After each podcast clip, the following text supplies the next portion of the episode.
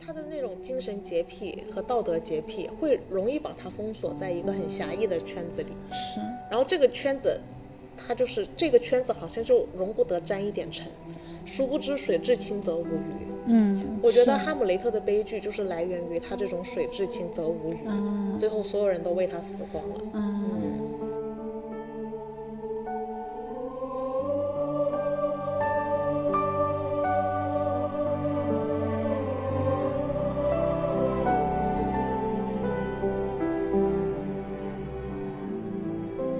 今天我们看的电影是《夜夜宴宴》。《夜宴》是冯小刚拍的一部国产电影，但他其实拿的故事原型呢是莎士比亚的四大悲剧之首《哈姆雷特》。一句话总结的话，大概就是《王子复仇记》。嗯，王子的爸被他的叔叔杀了，他叔叔杀完他爸之后，就娶了他妈。娶了他妈之后，王子渐渐就发现了事情的真相，然后纠结于到底要不要去复仇。通过机缘巧合的人与事的参与，最后导致了一场全部人死光的悲剧。嗯，因为这个作品它其实是涉及到哈姆莱特讲了什么，对然后再到夜宴讲了什么，然后他又做了哪些改动，然后冯小刚的理解是什么，我们对他们的理解又是什么，对，所以我们其实是有必要呃两部都来讲一下就是核心，其实我们还是想要讲哈姆莱特，讲就是莎士比亚的四大悲剧。没错，我可以先说一下我对那个看冯小刚导演的那个看《夜宴》的时候我的感想吧。嗯，我觉得是这是一部让我看了觉得非常臭恶、非常恶心的一部电影。对，就是它恶心的点在在哪里？就是书写女性的角度，就是把女女性当成是男性的那种做乐子的那种角度，嗯，男性的那种附属品或者是发泄物，就物化，对，物化了，就是只是只是性在哪里？我觉得只有性在哪里，没有感情在哪里。 ，OK，嗯，那我如果说把它当成是整一部电影来看的话，就是复仇这个角度来看的话，我就觉得它里面所运用的那些呃复仇的手段也好，还是说讲讲复仇的这个概念也好，我觉得就是非常非常腐朽的政治化的思维。很什么呢？就是搞得很自我自我感动在哪里？自我觉得这是一种非常聪明人的做法，别说不符合我们当下的应该正确的看待政治这一块的角度了，我觉得也不符合一个聪明人对政治的理解。然后我对哈姆莱特的理解，我觉得他核心在讲的是那个 to be or not to be 这整个过程，而选择 to be 的一个整个过程。 OK，嗯，你觉得他最后选择的是 To B 哦？我是觉得他全程都是想要选择 to be，对，但对是我觉得哈姆雷特到最后一刻他都没有做出真正的抉择。我觉得他是做了抉择的。 OK，这点我们待会嗯对，来我们详细等一展下开可以聊。其实他的意图我觉得是很清晰的，他就想做出像黑泽明《蜘蛛朝城》般或者《乱里尔王》改编般的那种，能让外国人也能理解中国中国文化的文一种化角度，想要对这么输出。对但是我觉得他基本上把这部片最核心和精华的哲学思想全部浪费掉。就是全部丢掉了，对然但是后你会发现，黑泽明拍的不管乱，就是拍《李尔王》的乱，还是拍麦克白的《蜘蛛朝城》，它它其实那个内核是非常完整的被保留下来了的。是，那我觉得千错万错，最错的地方在于，呃，这部电影核心应该是围绕着、呃、王子嗯王子展开的。但我觉得这部片几乎变成了章子怡传，呃，是的，是的，对我好觉得这像就是很离谱。可能她是大女主吧。行，我嗯们分两趴讲，我们先讲，先过一过哈姆莱特本身的剧情。对对，好，我就跟大家梳理一下整个故事线好了。就是哈姆雷特刚开始就是他的呃丹麦的国王嘛、去世了，然后王子呢就从外留学回来，回到参加、参加自己父王的那个葬礼。过后呢，是他的叔叔，也就是他爸爸的弟弟，然后当继承了新的王位，然后自己的母亲呢又嫁给了自己的叔叔，嗯，所以对于这样子呢，哈姆雷特其实他在承过程当中是承受了就是很大的痛苦在里面的，一一方面是就是自己的父亲的。刚刚去世的痛苦，而没有多久，自己的母亲又嫁给了自己的叔叔的，就是身份，就是可以说是乱伦的这样子的一个痛苦吧。哈姆雷特他是有一度的可能自己心里面有一种想法，就是说父亲的死是不是是一个意外？这个途中他的一个朋友来告诉他，就是在守城的时候、看到了他的父王的一个灵魂。在这个过程当中呢，他也看到了父王的灵魂，然后跟他父王对话，他父王就告诉他，就是说，其实自己是被他的叔叔下毒给害死的。嗯，所以这一次呢，其实，在哈姆雷特的心中就再一次印证了。呃，就是整个故事线还有几个人，一个是那个奥菲利亚，嗯，就是之前跟那个哈姆雷特可能会有一点爱慕之情的两个人，然后另外一个呢就是奥菲利亚的爸爸和他的哥哥，他的爸爸是这个国家的一个臣子，呃，哥哥也算是吧，嗯，哈姆雷特就是为了印证呃父亲的灵魂跟他说的话是事实，所以就策划了一场呃小阴谋吧，就是叫来了一帮以前演戏的一戏子， 对，然后就演了一部他父亲在树下就是被屠杀的那个整个过程，毒杀对毒杀的整个过程，然后。母亲看着国王，大家都看着国王的表情都不太对劲，所以这里的话，其实从某种角度上是印证了他的父亲的死的，他就被国王派送去，就是对，送走送了走了，嗯送送的送到英国去了。然后，但是在送走的整个过程当中呢，就是哈姆雷特是遭遇了海盗的，呃，就是被绑架了，算是被绑架了吧。然后又被救回来了。嗯，我们前面讲到那个奥菲利亚，他的奥菲利亚的父亲呢，就躲在那里后面再看戏，结果结果被哈姆雷特给当成是老鼠，给他刺杀了，嗯就死了。其实奥菲利亚她也经受了两种痛苦，第一种痛苦就是她，我觉得是失去了她的爱情；第二个呢，就是遭受了我觉得是男性对女性的极度不尊重的，嗯，是我是这样理解的哈。然后第三个痛苦是父亲去世了，嗯，她也是非常痛苦的，所以在这里奥菲利亚是。真正的疯了的，嗯，然后奥菲利亚算是飘在自己飘在那个河流里面淹死了，哈姆雷特回来过后看到的第一幕就是那个奥菲利亚下葬的过程。嗯后呢，他那个奥菲利亚的哥哥呀，嗯，哥哥回来了过后也要为自己的父亲报报仇嘛，他又是另外的一个报仇的一个现象。他报仇就是、后来他跟那个国王两个人商量，就是算是最后一幕了。嗯，就是国王决定利用那个奥菲利亚的哥哥，嗯啊、跟哈姆雷特比剑，嗯然后在比剑的那个剑上涂上毒药，嗯然后杀死那个呃哈姆雷特。嗯，但是呢，还准备了一杯毒酒，嗯结果呢，就是那杯毒酒被哈姆雷特的妈妈给喝了。反正就是所有的人都在这一场谋划当中全部死亡了，嗯的这样子的一个故事吧。好，嗯，那接下来我再讲夜宴，你就知道这个夜宴完全就是哈姆莱特的剧本， 因为其实对应哈姆莱特，就是吴彦祖饰演的王子，嗯，就他叔叔哈姆莱特的叔叔就是葛优饰演的新王，嗯，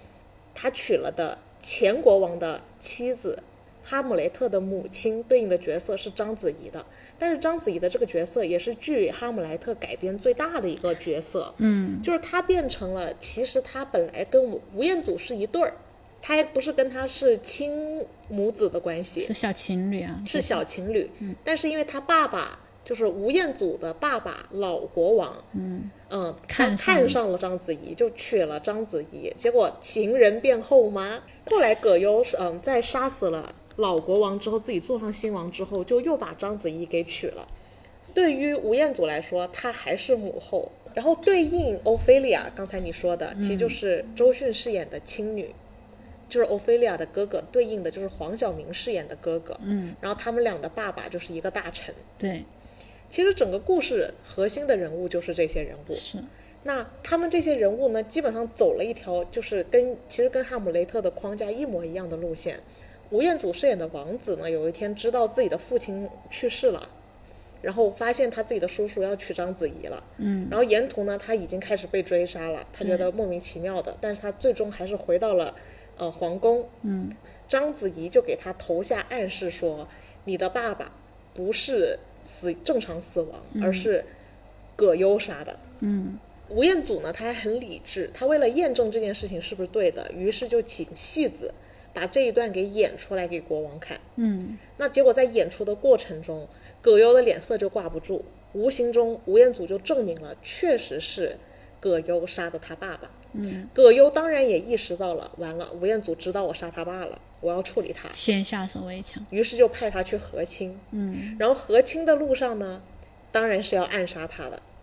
在他身边的章子怡，因为深爱吴彦祖，并且得知了葛优有这样子的计划，当然就是要想办法保护他。他这个时候呢，就是利用了周迅饰演的青女，周迅的哥哥黄晓明暗中保护，嗯，就救下了哈姆莱特，嗯，又把他救回来了。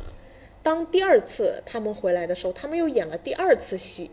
他们本来就是有人准备好了毒酒，有人准备好了毒箭，本来他们的目标是要射杀葛优的，嗯，但是机缘巧合下，章子怡本来准备给葛优的毒酒就被周迅喝了，周迅喝了死在大家眼前，黄晓明就要报仇。结果他就拿毒箭刺向章子怡的时候，哈姆莱特就是吴彦祖挡挡箭了，结果吴彦祖就被毒死了。嗯，然后章子怡反手一刀就把周迅的哥哥黄晓明给干死了。对， 然然后非常离谱的是，皇帝嗯自愿死。对，真的是很离谱、葛优饰哎演的皇帝，因为他特别爱章子怡，嗯然后既然你要我的命，我就给你我的命，真是离了大谱就自杀了。这个新国王，对，就知道章子怡要杀他，嗯还情愿喝下那一杯毒酒，剩下的毒酒。对，然后其实到目前为止，死剩就死剩章子怡和大臣了。嗯在整个故事的发展到现在，我们刚刚讲的主要人物里，大臣呢就被发配边疆，在对应的画面其实是剪辑了章子怡登基。嗯，结果章子怡在登基的过程 中被被被杀捅了一刀，然后留下了一个 悬案，留下了一个悬案，好好像就变成了夜宴的一个悬疑点，就是嗯 对，谁是最后哇塞，好高深啊，就是这种， 谁是是谁杀了章子怡嗯对呢？那其实你掰手指算算，我们刚才提到的人里但，只有大臣还活着。但是我想看到这里，关我屁事啊！我压根不想了解，好吗就？这个时候，我觉得如果读过《哈姆莱特》的人群已经愤怒 了，已经离谱了，觉得你何必抄他的壳而对而扔掉他的内核呢？真的是离谱。 我都不知道。这里我觉得就要说一说人设怎么个崩塌法。为什么夜宴拍的这么失败？嗯为什么我们我们几个人看的过程中，其实已经都愤怒了，各自不同的愤怒。有人觉得已经极其无聊了，是嗯有人觉得很离谱了。我们看的过程中，为什么这么快就已经有很负面的情绪？其实是来源于他的人设太崩塌了，人设前后作为不闭环，解释不通每个人的人设发展，嗯，每个人设都立不住，就很离谱。在这个故事里就很离谱。就是一个，哪怕就是说一个一个母后可以做出这样子的事情，嗯，一个新皇都屠杀了自己的哥嗯哥，对吧？毒害了自己哥哥，竟然可以甘甘愿为了这爱情去死，真的是很离谱，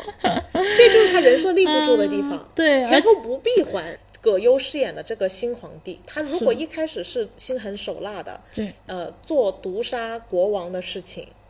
他你可以说他的人物动机就是为了章子怡，对，你如可以，果你是可这以样子这的样话嗯理解，你可以这样理解，但是其实前面表达的也不充分，他嗯对更像是个老色批。对，但是这种就是章子怡也不至于那么绝美，他全程其实也不至于对章子怡展现了那样的爱慕之就情，是没有那种两个人很深情的那种爱慕，对我觉得完全就是出于美色的那种调戏的对我觉得就是把章子怡的这个角色当成了一个性来对待。他如果是这样子的话，他最后不会为了他自、嗯对呀、自就杀。就完全没有构建上他们哪里有感情，什么感情，对吧？也就是爱说得这么深了吗？葛优这条线本身就已经特别崩了。对啊，他如果是心狠手辣的王，他最后不可能自杀。对如果他是真心非常爱章子怡，我们前面不应该觉得那么恶臭，对应该会感受到他对的对他的情感，是，而不是突然就感觉他本前前半段，我觉得他还是更像战利品，嗯，但是突然之间就愿意为了他自杀，我觉得就是就是属于导演在构建人设的我过程我现在中回味一下，就越回味越气。越离谱，就 真对的对离谱。对，就是他他但凡任何一点做好了，这个人物都能立得住。他真的就是没有哪点做得好，导致这个人物居然在葛优这样子的，我觉得他算是个很好的演员了。嗯这么好的演员都没法表演，是真的没法表演对。章子怡就更不用说了，我觉得章子怡这个角色可真的是烂透 了，就是我们有时候嗯会觉得她好像真心爱吴彦祖，嗯有时候会觉得她其实也挺恨男人的，对，有时候又觉得她，又又有又有点聪明，但是有时候又觉得她极蠢。对太崩了整个角色。然后他如果是聪明的，他最后不会那么丧，在他要登基的时候，嗯对他多少能有一点收敛会好一点。但他最后基本上，我觉得就是一个泼妇级别，就也不见得有那样的城府。嗯包括他杀国王前，他其实就说我要杀你，也没有做什么别的安排。是，然后他的他的他的杀人手法就简单粗暴，到最后那瓶酒就能给周迅喝掉。嗯，就前后严而且他还重不嗯联闭环。他还联动一个大臣，关键他还联动那个大 臣，关键这个大臣也没有塑造好。对 这个大臣前面干了啥，后面干了啥，嗯，他没有展现出这个大臣的什么水平，就突然之间大臣就能上位。对，关键是大臣的那个小心思，还要让自己的儿子来篡位，这个简直是对，然后黄晓明这个角色就更不用说了，对篇幅没给他没给到他多少笔，但他的所有表现都嗯很糟，就他也不像是那种能担当国王继任者的能力，对他没有这种能力。嗯我觉得，首先黄晓明这个角色就是塑造哥哥的这个角色，我觉得他对亲女的那个嗯喜欢，嗯，我觉得也是那种有点色情色情的，就是黄晓明对周迅吗？对，就是他抱周迅的那一下，我觉得就是很男性思维的那种抱着女性的那种角度，我觉得很臭恶哈。我觉得可能是黄晓明这个由我觉得是由内演导员致的，我我觉得嗯可能很多时候是那个视角的问题，就是导演拍摄的那个视角或者是角度，他们因为他们毕竟是一个眼睛怎么去看待这个问题嘛。嗯嗯还有他的那个父亲呢、父亲哪有帮女儿去搓背的？我的天呐，对啊呀、简直离谱好吗？就是真的是亲离谱亲女受伤那里，是，嗯。然后我觉得周迅这个角色也很离谱，对，他本他我们可以理解这个他需要一个单纯善良，就一是心单纯一没意脑子的爱，的的这种，是但是他的所有行为都非常之不合理，嗯，包括他最后为什么要硬送死？我不理解，最后这台这台整台戏跟他有什么关系、啊？跟他有嗯什么关系？对啊，关键是王子还爱着章子怡。哎，这里那我还没有讲，我觉得整部片嗯最最离谱的就是对哈姆莱特，就是吴彦祖演的这个王子的塑造，对，王子的塑造是他一心一意爱自己的后妈，嗯就是章子怡，因为曾经就是他最爱的人。对，你你要这么设置也行，嗯，他强暴了周强迅，奸了周迅，他强暴了周迅，周迅还对他一心一意，简直离谱。简直离大谱了。对啊，这个他基本上是把哈姆莱特这个角色真正的内核全部拿掉了，变啊成一张空荡而没有内涵的臭皮囊。对我觉得就是很臭恶这真部的电影。很臭恶。嗯，然后关键是他青女被强暴了，周迅被强暴了，反而好像就像某些人说的，征服了女人的身体就能得到她的灵魂。是，周迅反而跟一如既往的对她死心塌对，地，啊还还自杀，然后还相当于为他自杀了。他喝，他自愿喝下了那瓶酒，在他呃哥哥和大臣的提示下，是，他还是喝下了那瓶酒，有必要吗？这一刻，我不知道他为什么要这样。我觉得是毫无理 由，毫对无理由。这部片从人设之崩塌，前后行为之不闭环不合理，是完全是对应不不像一个人的作为，所有操作都乱七八糟的，凭空捏造，凭空捏造。他还不是凭空了，他有哈姆莱特作为基底，他都拍成这样就。像极了我在那个晋江网看那个小说，嗯，哇，那个凭空捏造真的是离谱到家，就是那种嗯狗血的霸道总裁的那种，一下哇塞他死了，嗯，哇一下他活了，完全不给你任何理由，他为什么死了？ 对，你看到这种可以自己凭空捏造的这种东西，简直是是就是没有真前的因后是果，蠢，我觉得。他哪怕就乖乖的把哈姆莱特的剧情拍一遍，都对不至于如差此，成嗯这样子。都不至于差成这样子，我觉得这是一个完全没有文化的人拍出来的拍出作来品嗯的作品。我觉得他既不理解《哈姆雷特》的内核，他也不理解中国文化，他也不哎理解怎么去做人设这一方面，怎么去塑造这个东西。夜宴呢，它其实整个故事的内核、故事的脉络就是哈姆莱特。嗯，所以我们接下来是要把我们的关注点再回到《哈姆莱特》这部剧本身 上。对，骂完了，骂完了，爽了吗？ 算了算了，我还没有点。骂够，我待会会接着骂，要穿插其中的 骂。哎吴彦祖趁着他这张脸，我都看着这个角色，我都生气。是，嗯，而且他明明喜欢的是章子怡，在这部片的人设应该是， 对，他强奸青女就是一种纯强奸，我觉得纯是为了发发嗯泄自己泄的发欲泄望自。己的情绪欲望，然后让嗯就是妻女成了他的一个泄欲品。关键是我为什么要干预当这个泄欲品？我作为对呀青女，对啊呀、不懂你原剧里的哈呃奥菲利亚，因为哈姆莱特装疯，嗯，他没有强暴她，嗯他因为他装疯都已经自己疯了，为什么青女被强暴完了不疯，还要死心塌地，一如既往？嗯对啊，而且简我直觉得离别人谱那个哈姆雷特最起码那个 Ophelia，他别人前期两个人是有感情联系的。嗯好，那我们现在还是要平复一下我们愤怒的情绪， 回到哈姆莱特的主线上。嗯，那其实关于哈姆莱特这个故事呢，我觉得它其实沿途是可以给我们带来非常多的思考的。是，我觉得其实最重要的那个问题就是你怎么看待哈姆莱特这个人物？首先嗯我觉得他是一个有学问的人， OK，嗯然后我觉得他是一个爱思考的人，嗯哼，而且我我觉得他是一个懂得计谋的人， o k 还有一个我觉得他是一个就是可以在思考过程当中，然后暂时性得到一个快速解决方法的人。那、哦你对他评价很高嘛对，所以我觉得他是一个非常聪明的人。 ？OK，、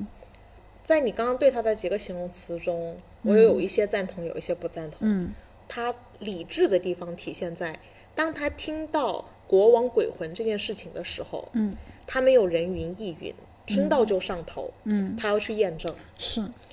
当他亲眼看到国国王的鬼魂说了这件事情，他依旧没有完全相信这件事情，是他要二次验证，这是我觉得他聪明且理智的地方，不人不人云亦云，嗯，然后呃有自己独立思考的能力，这些我是赞同的，所以他基本上是在二次验证之后，他才确凿了这件事情，是，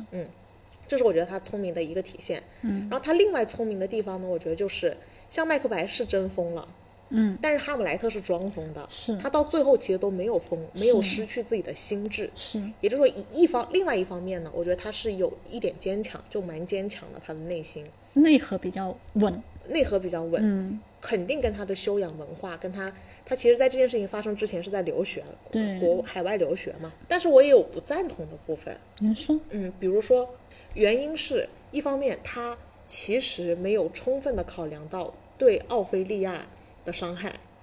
这件事情后来也给他造成了很大的啊，伤害。这跟我跟你的想法有想法不一样。 OK，待会我们展开一下。然后第二，他他确实是在一时冲动之下误杀了奥菲利亚的爸爸。爸爸，对，这件事情，我觉得也是属于他，你说他聪明，你说他理智，嗯，但又不够的地方。啊，嗯这种我觉得是天意， 天意的 OK 地方不能拿到跟生活日常去思考。你怎么理解他？他见他母后的时候，突然把他大他那个奥菲利亚的爸爸大臣杀了这件事情呢？这件事情的话，其实我觉得他可能会觉得他那里有动静，嗯，有动静，只不过是就是快速的做出了这样子的一个行动，嗯，就是一个行动。我是觉得我的角度是误伤哈，或者说，我们刚才也讲到，嗯，哈姆莱特身上各种品质的时候，我觉得是很难绕开他的母亲的，就他真正的母亲，不是章子怡那种，我我对他有恋情的那种，是真正的母亲。嗯，那其实，在看哈姆莱特的时候，也不得不，也不得也没有办法规避这样的一个话题，嗯，就是所谓的乱伦。嗯，我觉得他叔叔娶了母亲这件事情，都不太算乱伦。我也不觉得乱伦。我对乱伦的一个理解，很明显，真的是要有血缘关系的。嗯但是其实他的叔叔娶了他的母亲，嗯是他们俩之间是没有血缘关系的，嗯剩下的都只是一些世俗的框框架架罢了。嗯就他很明显在知道了这件事情之后，他对他妈妈是很诋毁的，他会觉得他妈妈就是一个很不咋地的女女性。但是我觉得，如果从女性角度看女性，我们就会认为他妈妈可能大概率也没有别的方法，就为了生存嘛。为了生存，对，除非就是他不愿意娶我，我求着他娶。但很明显，这个国王不是，是国王要娶他妈，是，那他只能选择我答应或不答应。对，但是在这种权势的架构下，如果不答应，很有可能会获得很惨的结局就。是不仅自己嗯惨，那个哈姆姆雷雷特特也会惨很惨。那所以我觉得他能选择的空间并没有那么多。嗯，但我觉得哈姆莱特对他妈妈是没有这份理解的。是，所以你说，我觉得他要聪明吧，我觉得他也不够聪明。嗯，OK，然后关于乱伦这个概念哦，我觉得我们我们把它如果放进现代的思维，嗯，如果就是呃自古以来都有都有那个欧乙熟，就是、嗯 就是在《大话西游》里面也有这个梗嘛，其实是为了保护自有财产，我们物化女性，嗯，于是兄弟的老婆是不可亲的，因为这算是你侵犯了财产嗯我。对，一个物不就是把女性物化了的一个角度，但如果从自由恋爱，我们人人平等的角度来讲，你选择谁，那就是看谁有本事，谁吸引了你，嗯自由选择。那其实它这个关系就不叫乱伦了。乱伦的这个概念，它更很多时候它更像是社会打出来的一种道德标签，是，就是设定好的规则，你别碰，你碰了我们就给你打上一个很、很、很、很、很恶臭的烙印。对，但其实我觉得这件事情本身不至于，但是从宏观来讲，我觉得这件事情是一件可理解的事情，是，本来不应该会是很多悲剧的起点。如果你能理解它，嗯，我觉得就像生活中很多这种离异的情况都有。就如果说一对夫妻男方出轨，嗯，女方就是原老婆就会非常狠的 diss 小三，嗯，觉得他就是一个勾引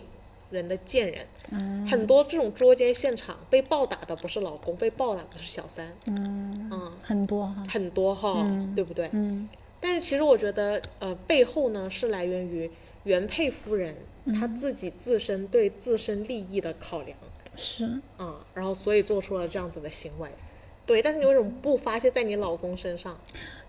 我觉得就是可能是社会上的那个嗯宣传，就是在出轨当中就是。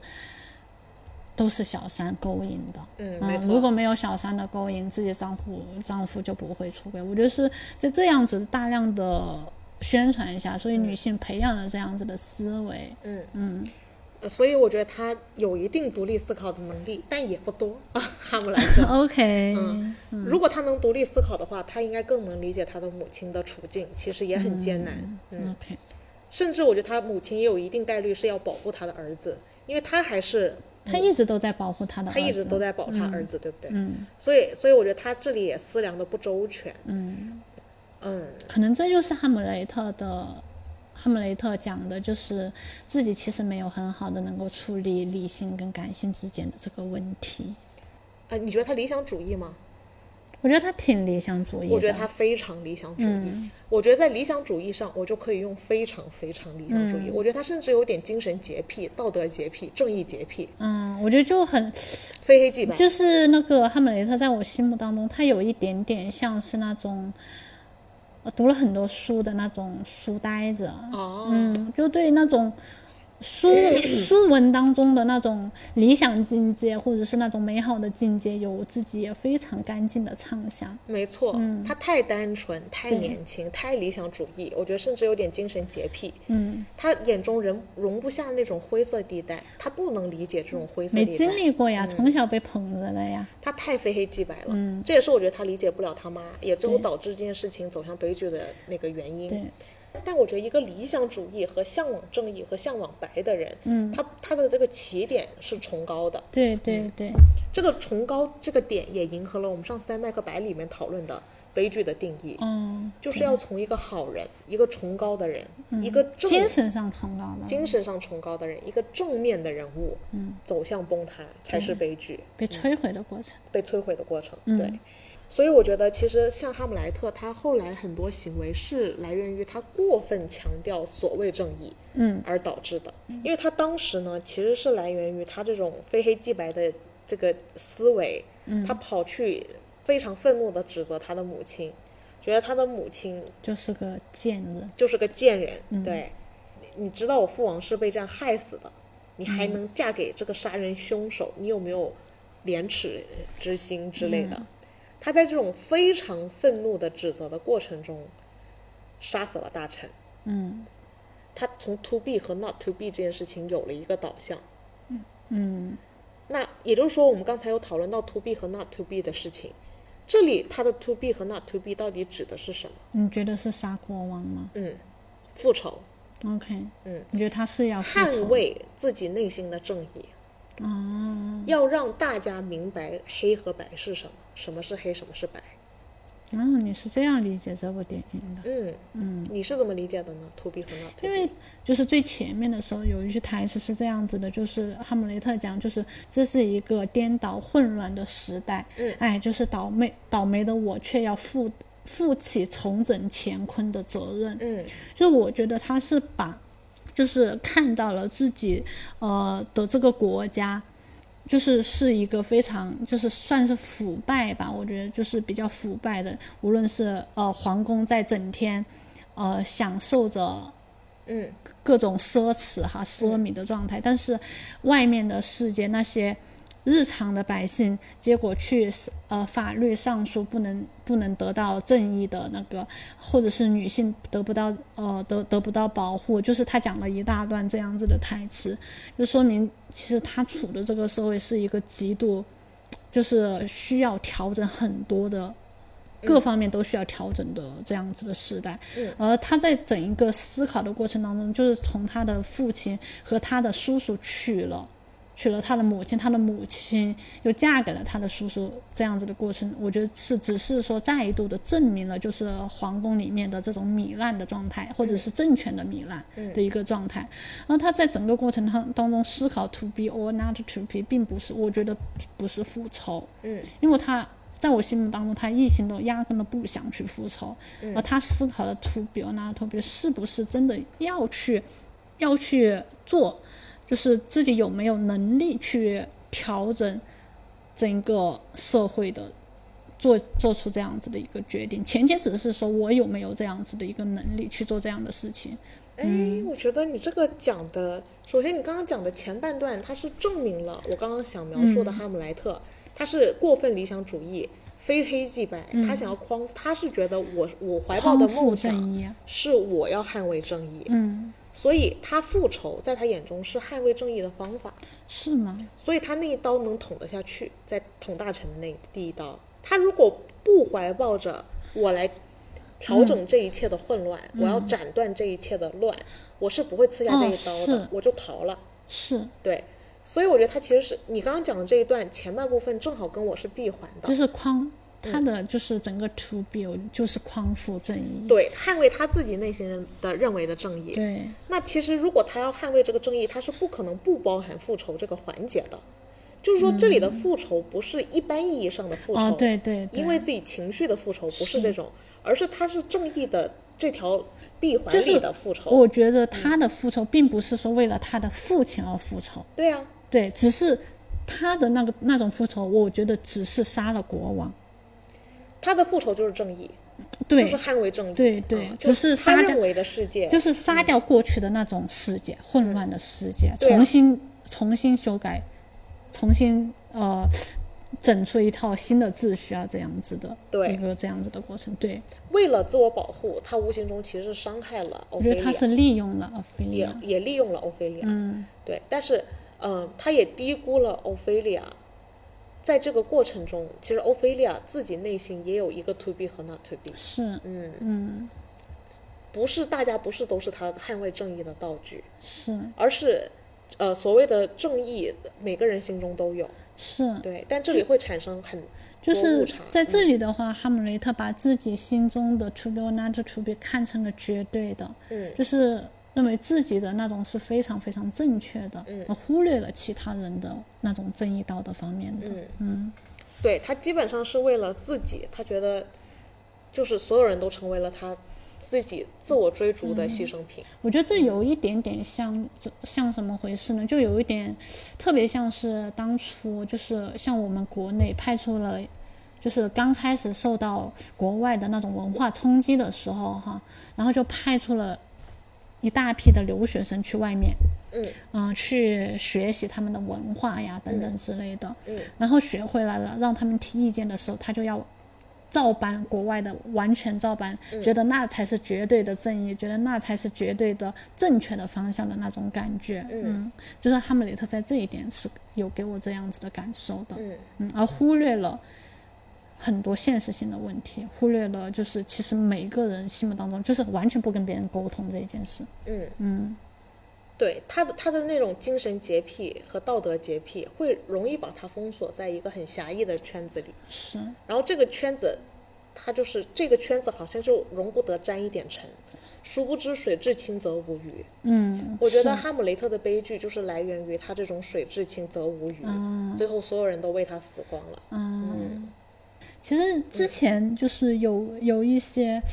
比如说像柏拉图啊，他们也有讲过，就是哈姆雷特他的悲剧是一个思考者的悲剧，嗯嗯，或者是是一个思想者的悲剧。其实我我个人的话，还是不太赞同这一点的。 OK，、嗯，我觉得比较像你说的那个， OK，、就嗯水至清则无鱼，是，嗯我觉得就是太把自己的那种崇高的境界当成是一个绝对的绝正对确。的正确了。是，嗯，我觉得这是哈姆莱特悲剧的真相。是，可能是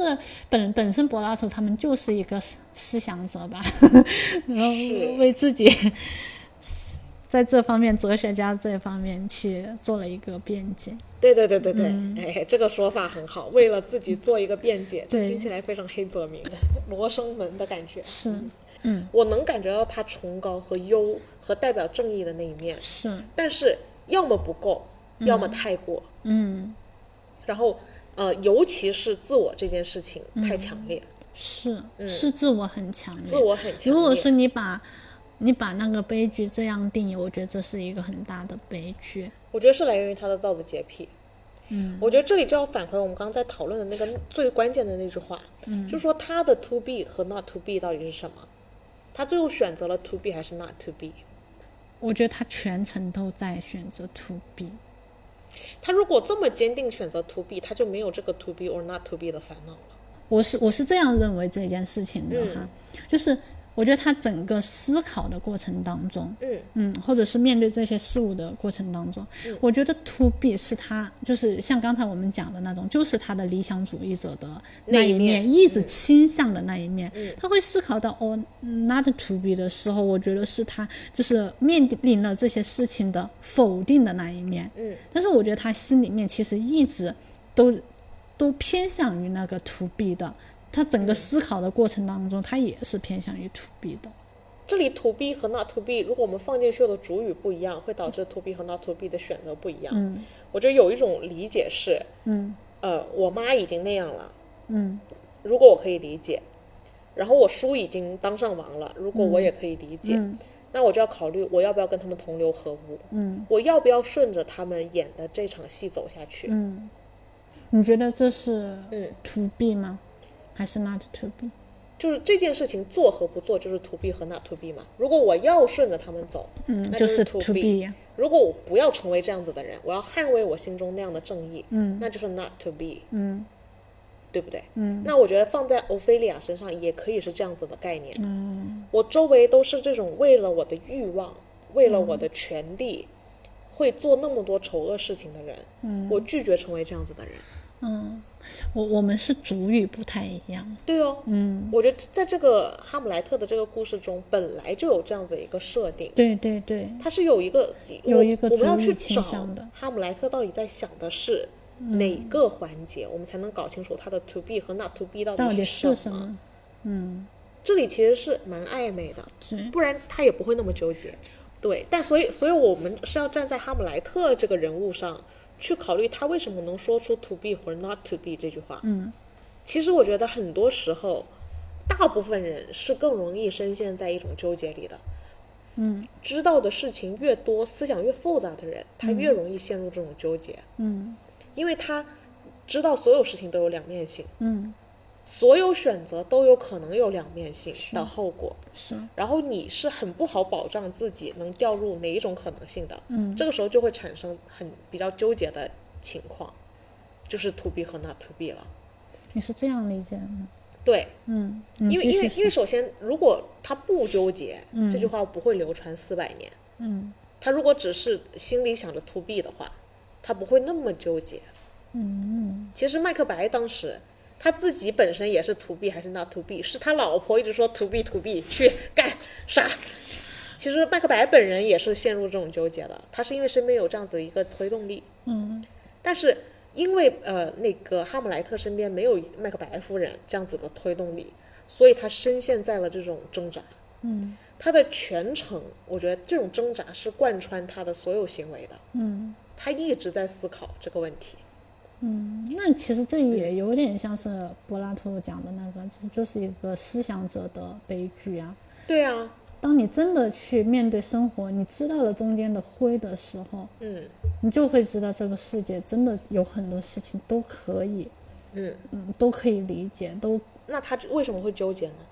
呢？你把主语放在哪一个？嗯，把主语放哪你一要个？看哈姆莱特会放在哪一个？你觉得他是放在了哪一个导致他那么纠结？我我自己的理解就是因为把他把主语放在了正义这一方面，所以导致于他没那么纠结。啊，能你能理解我的意思吗？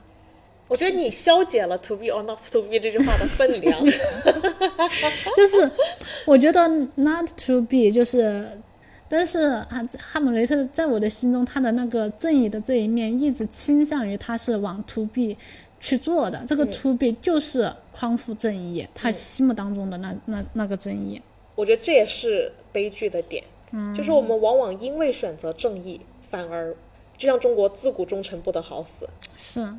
嗯这件事情，我觉得本身也是莎士比亚对于人性的一个叩问。对我一直以来有一个这样子的观点，就是有点像我们之前说的，就是孔子说三十而立，嗯，四十不惑，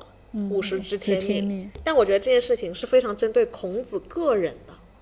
当然，但是现在被常常泛用成人人都应该如此，嗯，就又变成了一种新的制式化，嗯那个标签化。嗯，那我觉得针对《哈姆莱特》这部剧，在我眼中它有一个非常独特的地方，嗯，就是我通常认为，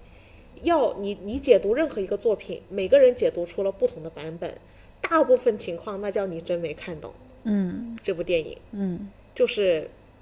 啊、这这里有很多例子可以举了啊。但是我觉得《哈姆莱特》是以那一部真的可以看出很多个版本的那部作品，嗯，而且事实上当年那个名人。针对哈姆莱特说，一千个人一一千个读者就有一千个哈姆莱特，也是非常针对哈姆莱特本身的。是但是后来呢，也给大众泛用成每个人各有各的想法，是就好像看任何一部剧，你都可以说啊，一千个读者有一千个哈姆莱特。 ，respect，像我们那天讲降临，到头来你会发现大家理解的是一个版本。是你可以基于这个诞版本诞生很多自己个人的想法，但是不叫一千个读者有一千个哈姆莱特。但是为什么哈姆莱特这个作品本身，我觉得是有丰富的解读空间呢？嗯就是因为你看刚才在针对 to be 和 not to be，我们如果替换主语，是。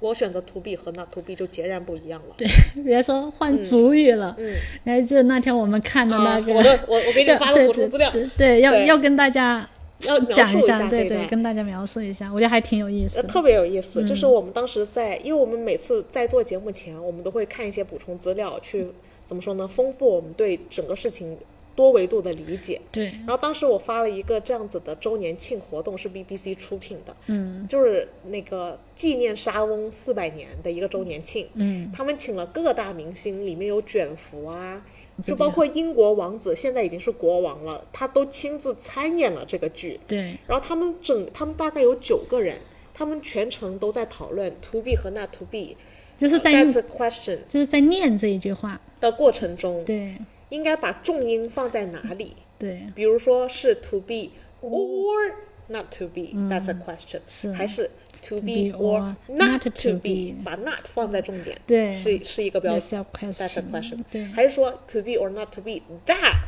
is the The question， question 还是应该是把 to be 和 not to be 嗯 Is that is the question 是放在 is，还是或最后还有放在 the 和放在 The question 上。 question 嗯上，但我们会发现，其实根据不同人的理解，把重音放在了这句话的不同的地方。完全不一样，完全不一意样思，对对，嗯所以我我首先认为，一千个读者有一千个哈姆莱特是真的非常针对《哈姆莱特》这部剧的，是是因为他把那种挣扎和纠结和思考，嗯，拉到了一个足够的层面，不然这个王子做不出两次验证的事情。对，他其实是反复验证了，我觉得他就是会思思考很多东西，每遇到一件事情，这也是为什么大家可能会觉得在在过程当中不是就是那个新王在祈祷那里啊，就大大家都会说，哎呀，就是优柔寡断，是我早就可以在背后就直接杀死了。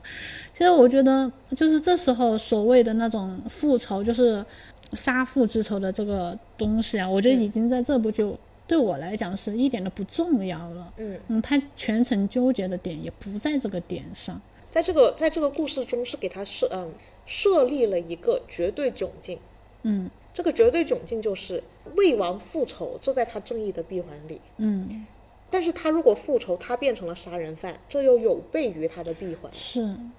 他的每一步是确确确切的会碰到这样的障碍的，嗯，是一种绝对障碍，而且你只能选择一个。这我觉得这很像我们之前在那个《圣诞快乐，劳伦斯先生》里面提到的，就是我们有士可杀不可辱，也有忍辱负重，是但问题是你在具体执行的时候，你只能选择一个，是的，你要么选择忍辱负负重，你要么选择士可杀不可辱，你很难，你很难不做任何选择。但是这两个选择前后又很矛盾。那我觉得其实哈姆莱特面临的窘窘境比嗯、呃圣诞快乐劳伦斯先生更囧多更囧，就是尤其他还是一个非常理想主义、有道德洁癖，嗯然后他发现他做和不做自相矛盾。嗯因为他一旦做了和一旦他不做了，他自相形成矛盾了，他就没法做了。对所以他真正开始倒塌，他如果持续纠结下去，可能倒也过去了。他真正开始倒塌是误杀了大臣，他那个多米诺骨骨牌最终还是倒下去了。他内心肯定是向往正义的，也就是说，如果那个主主语在 to be 和 not to be 里只是正义，嗯，那我觉得他确实是倾向于你刚刚的描述，那就是是 to 的 be。是但我问题是，这个主语不不只是正义啊，是嗯就是我我的意思是，有些主语放在这句话里，它其实是不纠结的，是但是有一些话放进这个主语里，它才变成纠结的。我觉得这才是这句话真正的主语，嗯，不然它就不会那么纠结了，好哲学性这个，然后就变成很哲学性的一句对话了。对就是在社会中的很多人，我觉得之所以会陷入选择的焦虑，嗯，和困境，嗯，也是因为在这个主语的选择上，嗯，它本身它有自相矛盾的窘境，是嗯，嗯，就像我到底忍辱负重还是士可杀不可辱，你只有一次做选择的机会，但是这两者通向的都未必是很好的结局。然后他内心又多少知道这件事情，就是他的思维反而不是在这种小事情上，不是在这是这么具体的事情上，而是那种，就是好像是那种哲学家天天他会思上考升一着，个对对是，道德规范的高度。对，就是这种思考其实是会很痛苦的。嗯是就是我是选择入世呢，还是选择出世呢？嗯这个是我觉得应该是很多当下的年轻人，就是都会碰到思想当中，天天跟自己一下想要选择出世，一下，但是你选择出世的时候，好像你跟入世这个世俗的这一方就是就完全脱离了。那如果你选择自己入世的话，你心灵心向美好、心向大义的那一方面又得到了。又没有得到很大的满足，嗯所以我觉得这方面其实有一点点跟哈姆莱汉姆特汉姆莱特的这嗯个哎 “to be or not to be” 有一点点像。之所以一千个读者针对哈姆莱特可以有一千个不同的哈姆莱特的原因，也是来源于这句话了，因为它涉及到了好几个绝对的窘境。嗯，每一个绝对窘境的第二个选择，它都有一定的偶然性和不可控，就你可以选择其中一个。嗯，然后但是会导致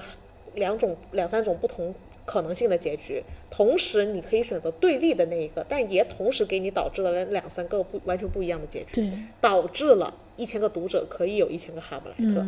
但是再一次的，我认为这件事情是非常针对哈非常针对哈姆莱特这部作品本身的。之所以哈姆莱特可以，是因为它的讨论核心就在 to B 和 not to B 这件事情带来的窘境上。对对，而且这个还是个绝对窘境，所以我觉得可以折射出一千个哈姆莱特，对，因为他的他的那种概率组合，那种基于一定偶然性的抉择，嗯，但其实你这个抉择，这个哪怕做了这个抉择，你内心还是会对着呃另外一面有绝对困扰的，你是完全可以想象那一面，就是我觉得是两面性是互相影响的，哎，没错，对，哈姆莱特一直全程是装疯，他到最最后都没有疯，但是中途被他逼疯了一个欧菲利亚，嗯，就是因为他心中没有，他不是想要打造一个黑白分明的世界，他而是他就是认为活在一个美好的他世界就里活在一面，个纯白的世界，对嗯，然后突然父亲去世了，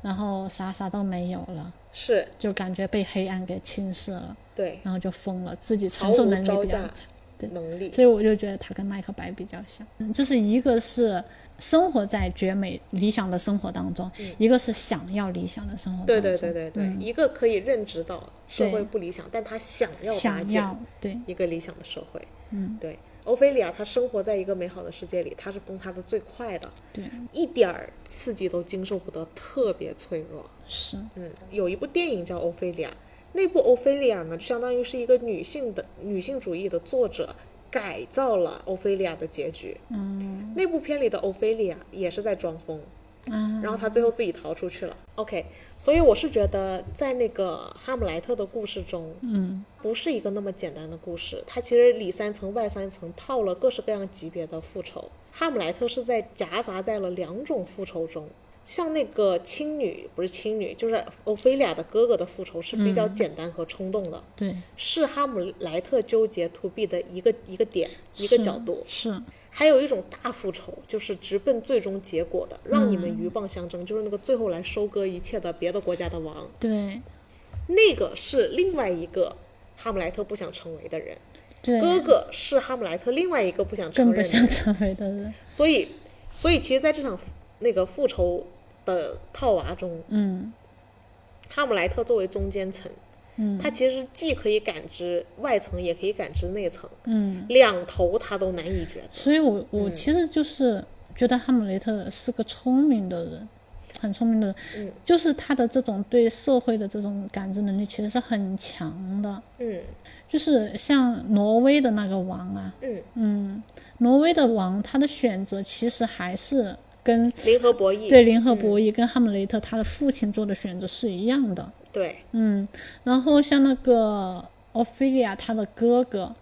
他对那种复仇，其实我觉得从某种角度上也是零和博弈。就是简单一点的做法和复杂一点的做法，对对于对嗯哈姆莱特来说都很痛苦。这两种选择，他问出了一些深刻的问题，这点我觉得是不可否认的。他嗯指出了两种选择都有不好的结果的指向性，这点我觉得也是比较罕见的。嗯，对他肯定是比当下的一般人、普通人，就是、嗯就是他身边的那两种人，就是最后收割一切的那个王和那个复仇的哥哥，这两种复仇比，他确实一定程度又高于他们。他能认知这两个人最后的选择无意义的重复，他他是可以认知到的。对，是，嗯，然后国王就是非常典型的人物象征，奥菲利亚是对立面的一个典型象征。对，但是在这个故事中，这两个对立面，就是这两个对立面的人物，就是一个极善，一个极恶。嗯，这种极善和极恶的对立面，国王和欧菲利亚，他们俩也没有获得好下场。嗯，这也是再一次的迎合了哈姆莱特纠结的那句 “to be” 和 “not to be”，因为很明显，“to be” 国王那样的人，或者 “not to be” 国王那样的人，变成欧菲利亚那样的人，也都没有好结局。对，这就是为什么我们其实，在聊这个 to be or not to be 的时候，它的主语可以换这么多。是，对，然后它的中间词强调的词汇可以有放这在对放在不同的地方。我觉得是这正是我们就是生活当中，其实就是面对面对很多问题的时候，或者是其实它的主语性就是会很多的。对，它的但中对间的就是可能性也是非常多的。我只是觉得他给我们留下了一个很好的思考命题，让我们自己也去做这方面的思想斗争，并且希望读者可以在斗争的过程中理解这件事情他纠结的原因。嗯，因为这也是哈姆莱特在最后跟他朋友说：“你别死，你要把这个故事讲给后面后的面世的人人听。听，对，为什么要把这件纠结的事情讲给后面的人听呢？因为这是值一个值得思思考考的问问题。好，呃，哈姆莱特和这部《夜宴》，我们大概就讲到这儿。对，那我们接下来要开的是我们下部电影呢，看黑泽明一九八五年拍摄的电影《乱》。这部电影也是引用了莎士比亚当中四大悲剧中的《李尔王》。好，那我们下周再见啦，拜拜拜